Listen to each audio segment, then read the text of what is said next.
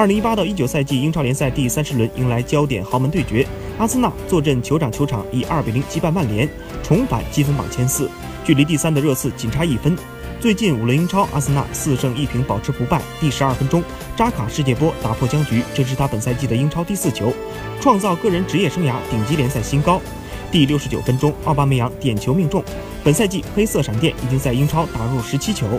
加盟阿森纳以来，奥巴梅扬四十二场英超联赛送出二十七个入球和八次助攻。